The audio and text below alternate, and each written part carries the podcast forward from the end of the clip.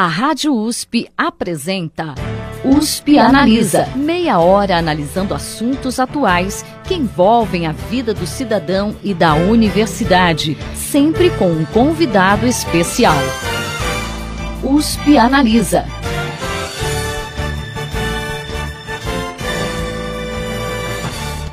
USP Analisa está exibindo uma série especial sobre a região metropolitana de Ribeirão Preto, para esclarecer a importância de se integrar uma região metropolitana e que impactos isso tem na vida do cidadão. Nesta semana, vamos conversar com o presidente da empresa paulista de planejamento metropolitano, a Implaza, Dr. Luiz José Pedretti. Dr. Luiz, seja bem-vindo à USP Analisa. Muito obrigado, boa tarde a todos vocês. É um grande prazer, imenso prazer estar aqui em Ribeirão Preto. Para a gente começar, doutor Luiz, para o pessoal que está em casa entender, né, o que, que é a Implaza e qual que é o papel dela na implantação das regiões metropolitanas e também das aglomerações urbanas aqui no estado de São Paulo? Bom, a Implaza é uma empresa do governo do estado de São Paulo e ela foi criada em 1974, quando do início das ações da região metropolitana de São Paulo. Isso na época criado pelo governo federal. Então nós estamos aí na estrada já há 44 anos. Ela começa como a agência da região metropolitana de São Paulo e a partir do momento em que o governo do estado resolve instituir novas regiões metropolitanas e aglomerações urbanas, cabe então à Implaza, ou coube ou está cabendo à Implaza, a realização de todos os estudos técnicos e jurídicos para que nós possamos configurar, diante da legislação vigente, né, aqueles municípios que podem ser transformados em região metropolitana ou aglomeração urbana. Então, na verdade, nesse processo de implantação do que nós chamamos das unidades regionais, a Implaza então realiza todo tipo de planejamento, né, em nome do governo do estado de São Paulo, assessorando então os 200 municípios que nós já temos hoje nessa macrometrópole paulista que nós chamamos, né? A última criada foi a região de Ribeirão Preto e a próxima cujo processo, o projeto de lei já está na Assembleia, é a aglomeração urbana de Franca, com 19 municípios. Então, essa é a atuação da Implaza como essa empresa de planejamento do governo junto aos municípios que fazem parte de regiões metropolitanas e aglomerações urbanas. E na prática, doutor Luiz, o que, que, muda na vida do cidadão esse fato de, de integrar uma região metropolitana? Bom, a primeira coisa que precisa ser entendida é por que, que se cria uma região metropolitana ou aglomeração urbana. Em função dos estudos que nós realizamos, quando se identifica que começam a existir problemas de cunho regional que nenhum dos municípios isoladamente consegue resolver, nós já vamos identificando que as questões regionais começam a se sobrepor às questões locais.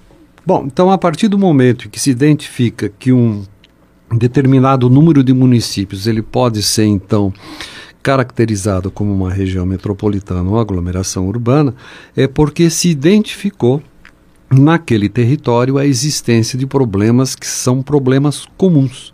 Daí que vem a expressão as funções públicas de interesse comum, porque elas passam a ser de comum interesse tanto do Estado como dos municípios. Então, muitas vezes o cidadão metropolitano, ele vive na metrópole, vive os problemas da metrópole, mas ele não tem a consciência da resolução ou como é que se podem resolver esses problemas. Sempre se olha para o município, achando que o prefeito daquela localidade, do seu município, irá resolver aquele problema cujo alcance já é regional. Então, o que, que, se objetiva com a criação dessas unidades regionais, ou seja, regiões metropolitanas ou aglomeração urbana? A primeira coisa é a diminuição das desigualdades sociais dentro de uma região. Quer dizer, nós temos municípios com um IDH maior, geralmente o município sede, com uma economia mais pujante que os demais. Então, nós precisamos trabalhar na região para que os demais municípios também possam ter um, um, progresso econômico e social. Então, isso com o objetivo de diminuir as diferenças é, sociais existentes na, na região. E a segunda questão é, aí vem a sua pergunta, é trazer o bem-estar ao cidadão. Então, quando se fala, por exemplo, da mobilidade, né? Então, as pessoas, vamos falar aqui, dar um exemplo de Ribeirão Preto, né? Quer dizer, quantos pacientes que saem de suas cidades para vir ao médico ou ao hospital aqui em Ribeirão Preto. Então, isso ocorre em todas as regiões metropolitanas. Como é que é feito esse transporte? É feito pela prefeitura e aqueles pacientes que necessitam de um tratamento contínuo, seja a hemodiálise, quimioterapia, é a prefeitura que provê esse transporte? Como é que é feito tudo isso? Então, esse passa a ser um problema regional. Não é um problema só da prefeitura, não é um problema só do Estado. Então, o objetivo da criação dessas unidades regionais e com a instalação do que nós chamamos da governança metropolitana, ou governança interfederativa, é que nós nos debrucemos sobre esses problemas que afligem a população em busca de soluções, soluções conjuntas diante de um compartilhamento de ações e também muito importante de integração de políticas públicas, políticas municipais com as políticas estaduais. Então, o que se objetiva futuramente na região metropolitana de Ribeirão Preto é que a sociedade, de uma maneira geral, tenha uma melhor qualidade de vida, por ocasião né, da resolução uh, ou do enfrentamento dos problemas que nós consideramos problemas regionais. E de uma forma geral, nesse processo de implantação das regiões metropolitanas, não só em Ribeirão Preto, mas no estado como um todo, uh, o que, que a Implaza tem observado de avanços e dificuldades nesse processo? Os avanços que nós temos tido, eu diria assim, num primeiro momento, é o conhecimento desse território. Então, nós temos a aplicação de vários instrumentos de planejamento, Uh, um deles é o que eu chamo do, do, Atlas Digital, é uma ferramenta que foi desenvolvida na própria Implaza, é denominada Unidades de Informações Territorializadas, e de acordo com a nossa equipe técnica, a aplicação desse instrumento acaba demonstrando o DNA do território. Então, nós passamos a, a, analisar esse território, das suas potencialidades, as suas deficiências, e a partir daí a gente passa a ter, então, um procedimento mais adequado na realização de projetos por causa da, do conhecimento desse território. A segunda questão que eu coloco é a da receptividade que nós temos por parte dos prefeitos dos municípios que fazem parte dessas regiões metropolitanas, membros da sociedade civil também organizada, que sempre nos apoiaram na consecução desses objetivos, ou seja, voltados ao planejamento de uma região metropolitana.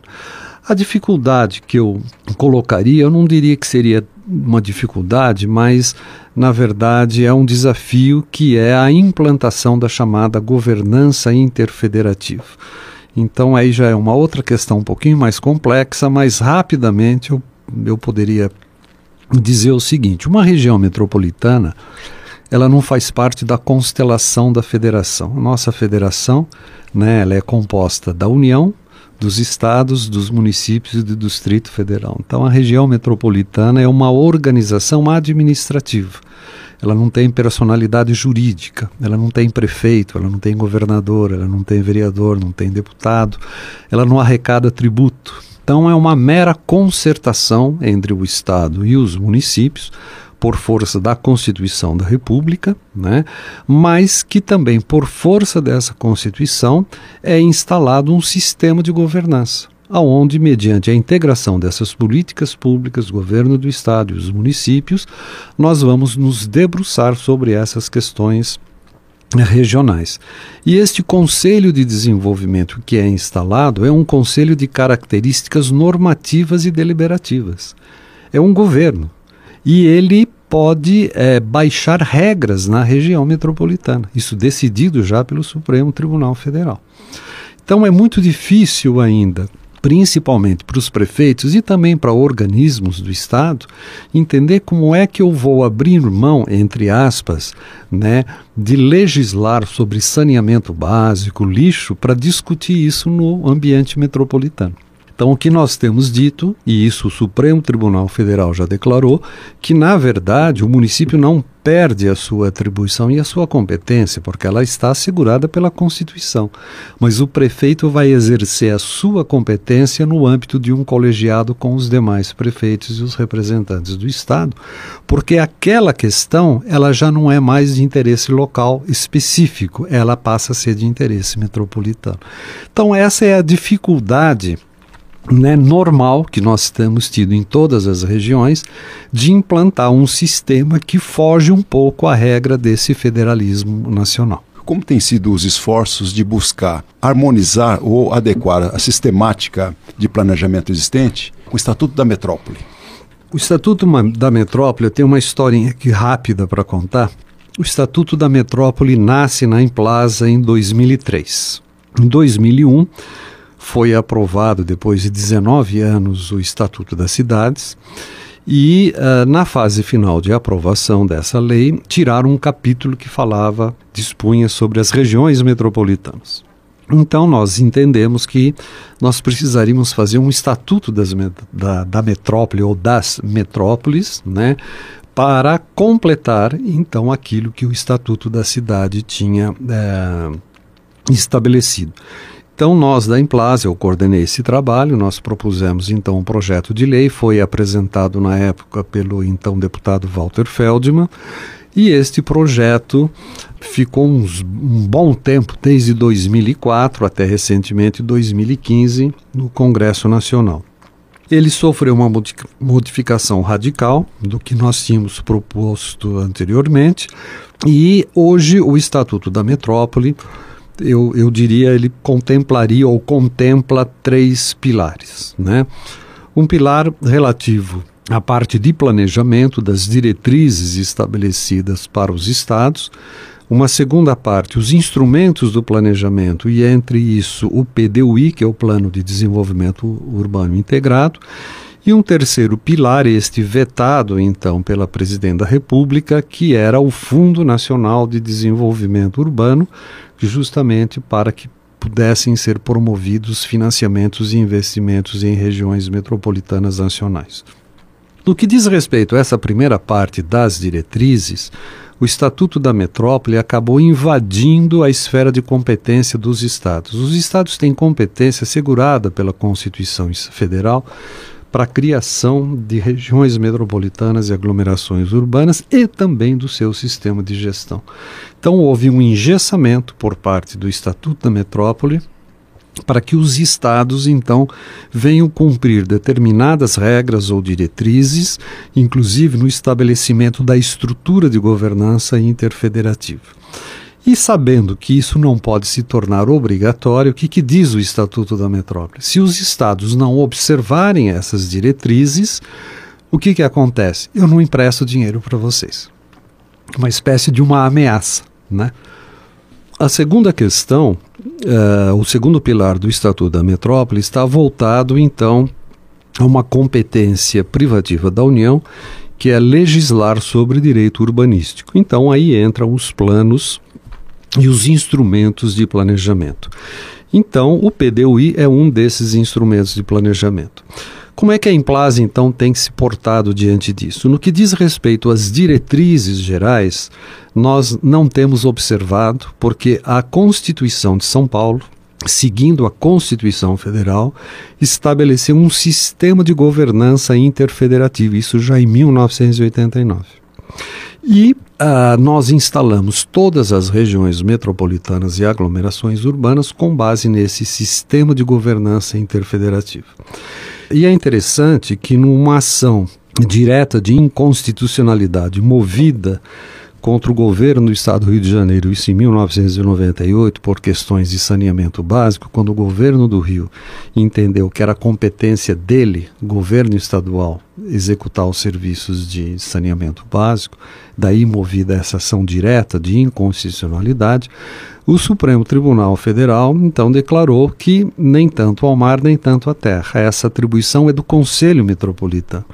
E ele se pauta na decisão dele no modelo paulista de governança interfederativa, que já tinha sido criado então em 89 E eu digo assim com bastante felicidade dentro da Implaza. Esse capítulo da Constituição do Estado, que é da organização regional, ele teve assim dois, vamos dizer assim, padrinhos, né? O primeiro era o presidente da Implaza na época, hoje o ministro Henrique Lewandowski. E o segundo grande professor nosso da Faculdade de São Francisco de Filosofia, o professor Alaor Café Alves, que foi o assessor jurídico da Implaza. Então, esse sistema de governança, na verdade, foi bolado por eles e nós implantamos, então, na Constituição do Estado de São Paulo e festejado agora no Supremo Tribunal Federal. Então, nós não estamos seguindo né, essas orientações do Estatuto da Metrópole, inclusive porque há definições equivocadas de região metropolitana, de aglomeração urbana e uma série de outras coisas. Em relação ao PDUI, então esse nós estamos cumprindo, apesar de que também existe uma ameaça, ou existia até então, que se estabelecia um prazo de três anos para que esses planos fossem realizados, sob pena de responsabilidade, aí mudaram a lei de responsabilidade dos gestores públicos. Então nós iríamos ter o governador do estado e os prefeitos das regiões metropolitanas à véspera de uma eleição com uma ação civil pública por não ter cumprido isso. Então nesse aspecto, também no nosso entender, existe uma inconstitucionalidade o governo do Pará, então, impetrou uma ação direta de inconstitucionalidade contra o governo federal e a Câmara dos Deputados, no sentido de que seja anulada, então, essa penalidade caso o prazo não venha sido cumprido. Felizmente foi aprovada uma medida provisória, esse prazo então foi prorrogado por mais três anos. Então, professor, concluindo a, a resposta, Hoje a Implaza, e eu acredito que os, a grande maioria dos estados brasileiros tem observado a sua estrutura de governança, aquela que vem das constituições estaduais ou então daquelas leis que dispõem sobre essa matéria. Em relação, doutor Luiz, à região metropolitana de Ribeirão Preto, como que tem sido a atuação da Implaza? E como que está sendo a dinâmica de elaboração desse plano de desenvolvimento urbano integrado, no caso aqui da, da região de Ribeirão uhum. Preto? Bom, a, a, primeira coisa que seria importante dizer é por que, que a Implaza está aqui, né? Uhum. Então, eu, eu acho que é interessante que os ouvintes possam entender que quando se cria uma região metropolitana, nós estamos criando uma estrutura de governo. Então, essa estrutura de governo ela é composta por um conselho que já foi instalado, do qual fazem parte os 34 uh, prefeitos da, dos municípios da região metropolitana de Ribeirão Preto e os representantes do Estado nas chamadas funções públicas de interesse comum, que seriam segurança pública, habitação, saneamento básico, transporte e assim por diante. A segunda questão é que nós precisamos criar uma agência metropolitana em Ribeirão Preto. Então, o governador do estado, a Implaza, já elaborou um, um, uma minuta de um projeto de lei complementar e o governador do estado, então, está para encaminhar à Assembleia Legislativa esse projeto de lei, objetivando, então, a criação desta agência metropolitana. E o terceiro passo, com a agência criada, será criado o Fundo de Desenvolvimento da Região Metropolitana com a finalidade de promover financiamento e investimento nas ações da região metropolitana.